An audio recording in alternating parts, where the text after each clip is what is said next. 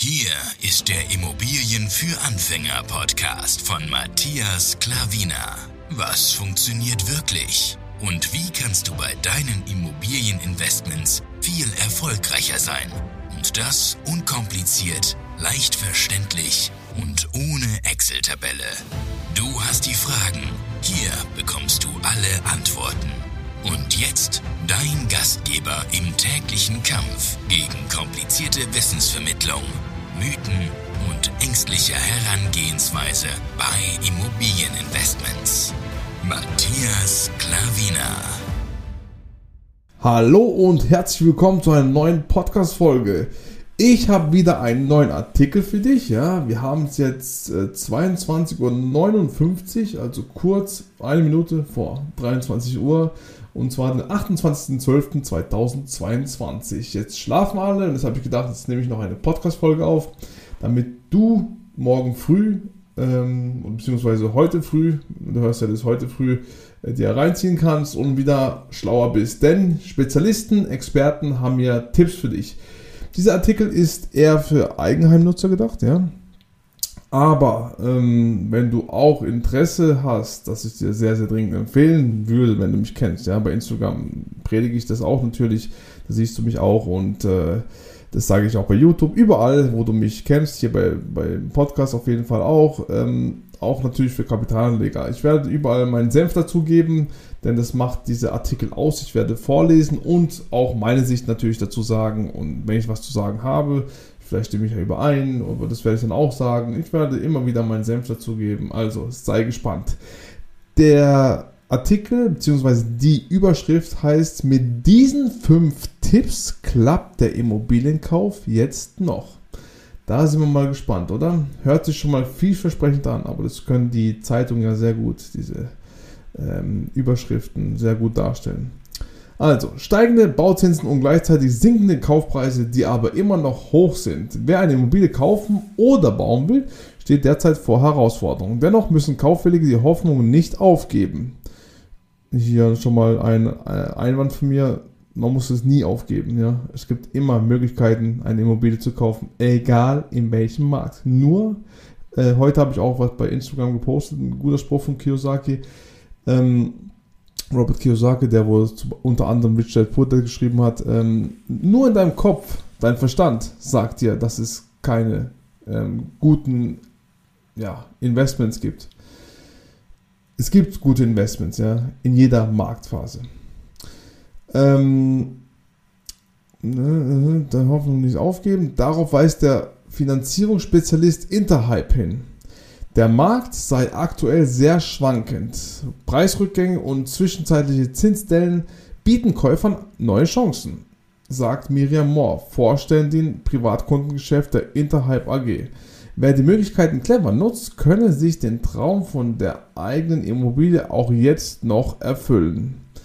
Wie Kaufinteressenten das aktuelle Marktumfeld am besten für sich nutzen, zeigen folgende 5 Tipps. Legen wir mal los. Tipp Nummer 1 ist Kaufpreis verhandeln. Tja, ich weiß nicht, warum die es erst jetzt sagen, aber ich verhandle immer, schon seitdem ich angefangen habe, 2018. Also, das ist auch noch zum Beispiel. Erstmals seit Jahren haben Kaufwillige derzeit wieder Verhandlungsspielraum bei den Preisen. Sage ich ja gerade eben. Ich habe schon vom ersten Tag an, den, von der ersten Immobilie an verhandelt. Und ich habe keine Immobilie, außer die war wirklich günstig, durch äh, Connection bzw. Netzwerk, äh, wo wirklich günstig war, habe ich schon manchmal auch noch verhandelt, aber wirklich richtig, richtig günstig war, dann habe ich es halt nicht äh, gemacht, verhandelt, aber sonst habe ich immer verhandelt, ja. Mit etwas Mut kann sich das Falschen lohnen. Wichtig, Interessenten sollen sich auf diese Gespräche gut vorbereiten. Ideal ist es laut Interhype, bereits im Vorfeld Finanzierungsexperten zu konsultieren. Das helfe zu erkennen, an welchen Punkten Kunden bei der Verhandlung ansetzen können. Okay, muss ich gut vorbereiten. Habe ich jetzt zwar nicht gemacht, aber ja, sagen Sie. Nächster Punkt, Zinsen vergleichen. Punkt Nummer zwei. Schon wenige Zehntel Prozentpunkte machen bei einer jahrzehntelangen Baufinanzierung einen großen Unterschied. Ja, und jetzt hier ist auch wieder das nächste. Beim Eigenheim stimmt das, ja.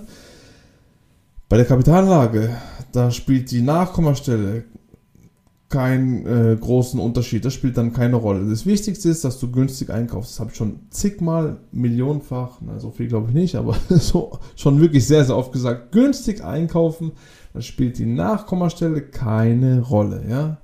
Das spielt dann überhaupt keine Rolle. Ja? Dann zahlst du die Zinsen, die kannst du ja sowieso ansetzen. Beim Eigenheim kannst du sie nicht ansetzen, also steuerlich geltend machen. Das ist halt auch wieder ein großer Nachteil vom Eigenheim. Und deshalb, ähm, ja, da ist es schon wichtig zu vergleichen. Ja. Aber wenn du irgendwann Kapitalanleger und Investor bist, größerer Investor, dann hast du auch eine Hausbank oder eine Bank, die dir vieles finanziert und dann gehst du mal mit der Nachkommastelle 0,1, 0,2, 0,3, wenn sie etwas schlechter ist als bei einer anderen Bank, dann bleibst du trotzdem bei dieser Bank. Du wirst es sehen. Ja, da ist es wie gesagt beim Eigenheim, das stimmt ja, weil es dann wieder ins Geld kommt. Aber wenn du günstig einkaufst bei der Kapitalanlage, dann zahlt so oder so der Mieter das ab. Und dann bleibst du bei der Hausbank. Hauptsache, du bekommst schnell eine Finanzierung, damit es alles unter Dach und Fach ist, ja. Nur hier nochmal von mir der Senf. also, äh, deshalb raten die Finanzierungsprofis unbedingt zum Angebotsvergleich. Denn Banken geben Zinsschwankungen unterschiedlich schnell an Kunden weiter.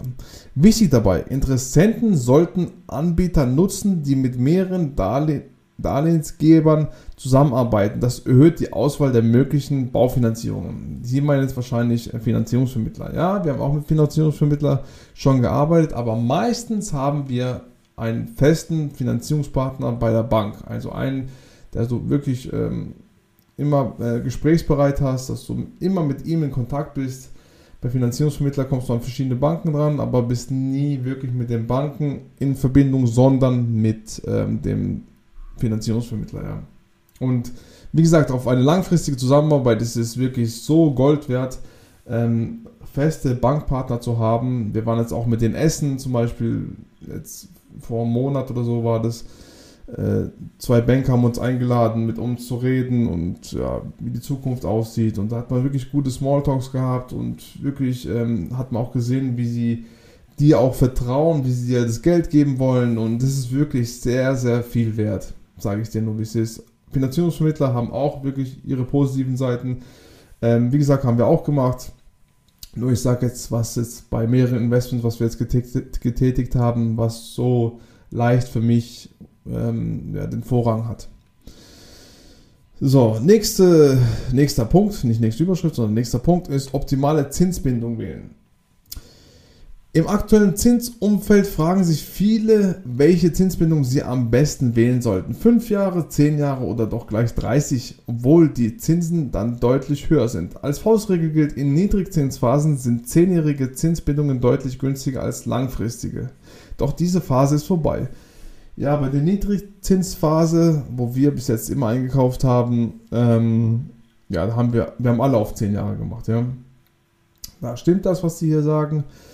Und ähm, jetzt steht hier eben weiter, deshalb kann aktuell eine 30-jährige Zinsbindung nur geringfügig teurer sein als die Standarddauer von 10 Jahren.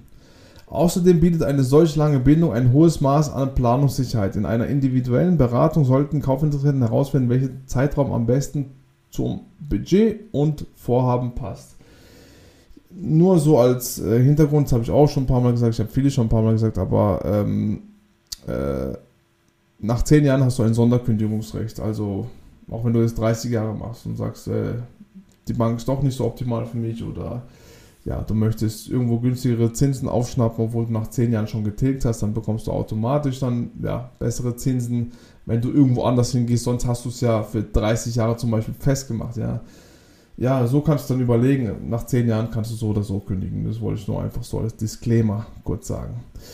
So, nächster Punkt. Früh beraten lassen. Eine frühzeitige Beratung ist laut Interhype derzeit wichtig, weil die zuletzt sprunghaft gestiegenen Finanzierungszinsen zu deutlich höheren Kreditraten geführt haben. Das sei vielen Kaufinteressenten nicht klar. Ja, da sieht man, man denkt, man, äh, die Leute wissen das, aber du bist in so einer Blase drin, Immobilienblase zum Beispiel jetzt hier, dass du gar nicht weißt, wie viele Leute gar nicht wissen, was eigentlich da draußen los ist, was mit den Preisen passiert, was mit den Zinsen passiert. Und das merke ich von meiner Frau, weil sie ja Immobilienmaklerin ist Sie hat viel mit Kunden zu tun und äh, da hört man es auch immer wieder. Und äh, einige wissen es, viele wissen es nicht. Und äh, ja, das ist so ein Hin und Her. Das sieht man auch, wie am Anfang die Leute noch den Preis durchdrücken wollten, wie es in den letzten Jahren ja, hergegeben hat, da die Preise so gestiegen sind und jetzt da die Zinsen gestiegen sind ja, muss man so ein bisschen überlegen, was man mit dem Preis macht. Ähm, an gewissen Stellen ähm, fallen sie, an gewissen Stellen bleiben sie gleich und ja, auf jeden Fall muss man schauen, dass es ähm, ja, et etwas anders geworden ist. Deswegen wissen, wollte ich damit sagen, die meisten oder viele wissen das immer noch nicht. Eine frühzeitige Beratung zeigt auf, wie viel eine Finanzierung wirklich kostet und welchen Preissegment noch bezahlbar ist.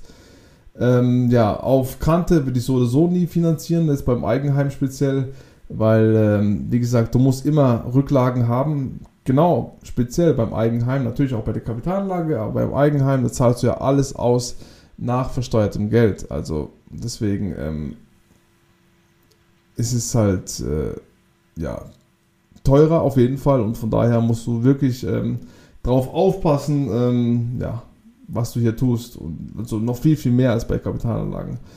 Also, wie gesagt, du zahlst erst die Steuern und dann zahlst du dann diese Dinge ja, in, deinem, in deinem Eigenheim. Und ähm, bei, der Kapitalanlage hast du aus unversteuertem Geld, kannst, zahlst was, tust es dann versteuert, versteuern und kannst die Dinge, was du gemacht hast, ansetzen und dann natürlich hast du viel, viel besseren Hebel, was, ähm, was, was, was die Steuern anbelangt. Also von daher, ja, das ist Eigenheim, das ist Kapitalanlage.